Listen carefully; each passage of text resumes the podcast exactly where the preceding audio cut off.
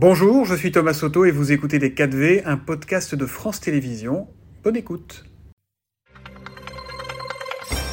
Et en effet, bonjour Agnès Pannier-Runacher.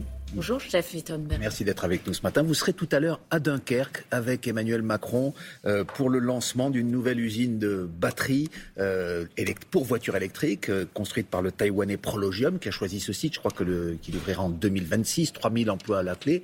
C'est une traduction concrète du plan de réindustrialisation qu'a annoncé hier Emmanuel Macron. Ça veut dire que l'industrie verte, c'est ce qui va en quelque sorte redynamiser, qui va donner du carburant à, à l'industrie française et à l'économie française en général tout à fait. Vous savez, c'est un exemple euh, très intéressant Dunkerque.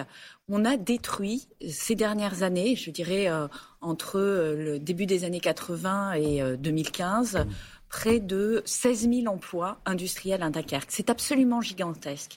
Et là, grâce aux différents projets que nous sommes en train de sortir de terre, on a une usine de batterie qui va arriver, euh, Vercors, on travaille sur ArcelorMittal, on travaille sur euh, différents projets d'attractivité. Donc celui que vous venez euh, d'évoquer, Prologium, c'est 6 emplois 16 000 emplois industriels, pardon, donc 6 000 détruits, 16 000 que nous allons créer un Dunkerque. C'est des perspectives pour les jeunes de ce territoire. C'est des emplois qui rémunèrent 20% de plus que la moyenne. À un moment, on a un problème de pouvoir d'achat, c'est évidemment très important. Et c'est des emplois qui créent de l'emploi par ailleurs. Pour que ces entreprises créent de l'emploi s'installent, euh, l'État verse des crédits, des crédits euh, que certains dénoncent. Alors, euh, par exemple, vous avez le président du MEDEF, Geoffroy Roux Bézieux, qui applaudit cette politique pro-business qu'Emmanuel Macron fait depuis 2017. En revanche, vous avez des hommes politiques, des syndicats. J'entendais Fabien Roussel hier dire que on aide des entreprises, mais quand elles partent, on ne leur demande pas de rembourser les aides qu'elles ont perçues. Est-ce que c'est normal? Alors, un, c'est pas exact. Je vous donne un exemple. Bridgestone, quand ils sont partis du territoire euh, français, eh bien, ils ont dû rembourser les aides dont ils avaient bénéficié. Pas l'intégralité. Deux, euh, c'est pas exact non plus. Deux, éco-conditionnalité. Ça, c'est important. C'est-à-dire que lorsqu'une entreprise est aidée, elle n'est pas aidée avec de l'argent qui euh, arrive de nulle part. Elle est aidée pour financer des équipements, des investissements qui sont faits sur le territoire français. Ce que nous finançons, c'est euh, de la, euh, des investissements, des équipements sur le territoire français. Et trois, je dirais, c'est une politique pour l'emploi. C'est une politique qui a permis de baisser le taux de chômage français, là où nous étions dans un chômage de masse euh, en 2016, je le rappelle, on était proche d'un taux de, chômage à deux chiffres. Nous sommes euh, aujourd'hui à, à proximité de 7%. Il y a six ans, tout le monde nous riait au nez en disant vous n'y arriverez pas.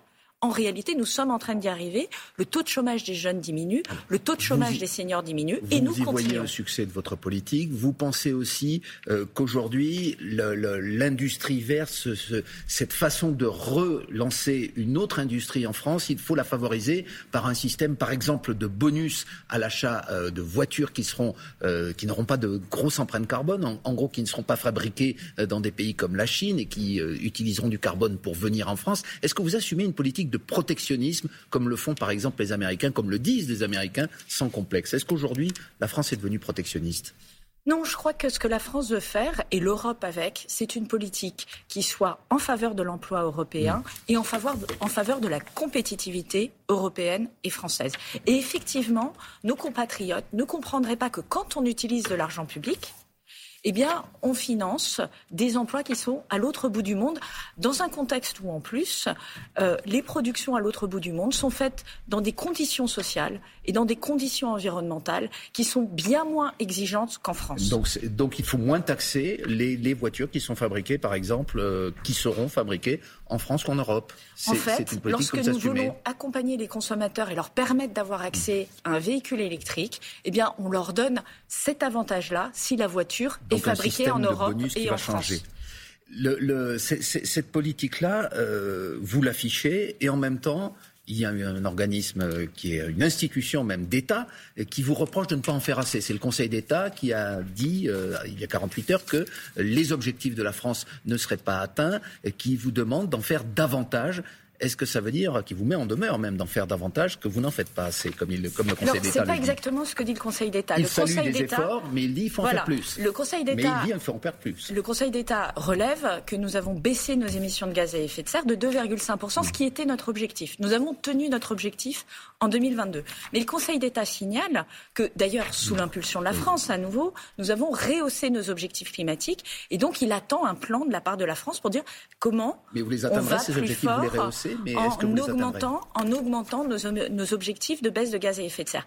Et Évidemment, nous y travaillons. C'est tout l'enjeu de la planification écologique et, énergétique que nous menons sous l'égide de euh, la Première ministre et qui est attendue, comme vous le savez, pour fin juin. Pour faire baisser les gaz à effet de serre, vous rangez, vous, euh, dans, cette, euh, dans ces moyens d'y parvenir, la filière nucléaire. Vous souhaitez la relancer, on le sait.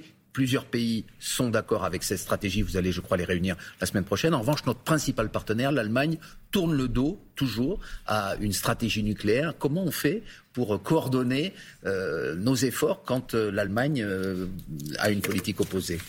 Vous savez, l'alliance du nucléaire que, que j'ai lancée en Europe, c'est 14 pays qui sont prêts à réinvestir dans le nucléaire. Et l'objectif, c'est que nous travaillons ensemble pour faire du nucléaire un des éléments de notre politique énergétique pour atteindre nos objectifs climatiques. Donc chaque pays est libre de son mix énergétique. L'Allemagne peut choisir de ne pas utiliser le nucléaire. Ça Moi, ce que je retiens, ne pose pas un problème, Madame Pannier-Runacher? Ça pose pas de problème parce que nous sommes aujourd'hui majoritaires en Europe et j'ai souhaité effectivement réunir ces pays et nous serons euh, euh, plusieurs ministres la semaine prochaine à avoir un séminaire autour du nucléaire pour savoir comment ensemble on va travailler sur de nouveaux réacteurs sur la sûreté nucléaire, sur la façon, au fond, de décarboner notre économie. Et cela va évidemment en parallèle du développement des énergies renouvelables. Nous nous, nous, nous privons d'aucun outil sur la décarbonation. En attendant l'énergie décarbonée, il y a un une énergie que les Français, beaucoup de Français utilisent quotidiennement, ce sont euh, les carburants, les hydrocarbures. Euh, il y a eu un début de polémique cette semaine parce que vous avez demandé aux distributeurs, euh, les grandes surfaces notamment, de faire un effort sur leur marge parce qu'aujourd'hui, le carburant en France est plus cher que dans de nombreux pays européens. vous n'avez pas été tout à fait entendu. Michel-Édouard Leclerc a dit que le gouvernement était, je cite, gonflé de demander cela aux distributeurs et pas aux pétroliers, notamment à Total. Qu'est-ce que vous répondez?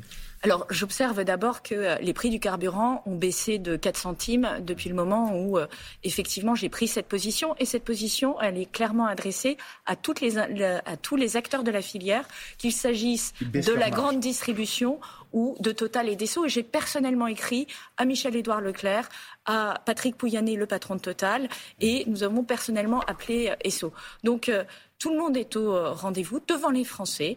Soit, effectivement, il y a et je peux le comprendre, des éléments de coût qui sont liés euh, à l'impact des blocages de ces dernières semaines et qui expliquent qu'il y a une différence de prix entre euh, la France et d'autres pays européens. Mais dans ce cas-là, on fait la transparence et en tout état de cause, l'objectif, c'est quand les prix baissent, du pétrole. On doit le voir à la pompe et c'est ce que je continue de demander aux acteurs de la profession. Si les carburants restent aussi hauts qu'ils le sont aujourd'hui, même s'ils baissent de 4 centimes, avez-vous dit, est-ce que le gouvernement, les pouvoirs publics seraient prêts à un nouveau geste, à une nouvelle ristourne comme on en avait vu à la fin de l'année 2022 le geste que nous avons fait, il est très concret. C'est celui euh, euh, de l'indemnité carburant que nous avons mis en place. Je parlais d'une ristourne, comme non, mais moi je vous parle d'une indemnité carburant parce que ce que nous souhaitons, c'est effectivement cibler nos aides, en particulier ceux qui ont besoin de leur voiture pour aller travailler. il n'y aura pas de nouvelle ristourne, Madame Pannier-Runacher? Ce n'est pas l'objectif et vous savez que L'objectif aujourd'hui, c'est tout simplement de retrouver un niveau normal du prix du carburant.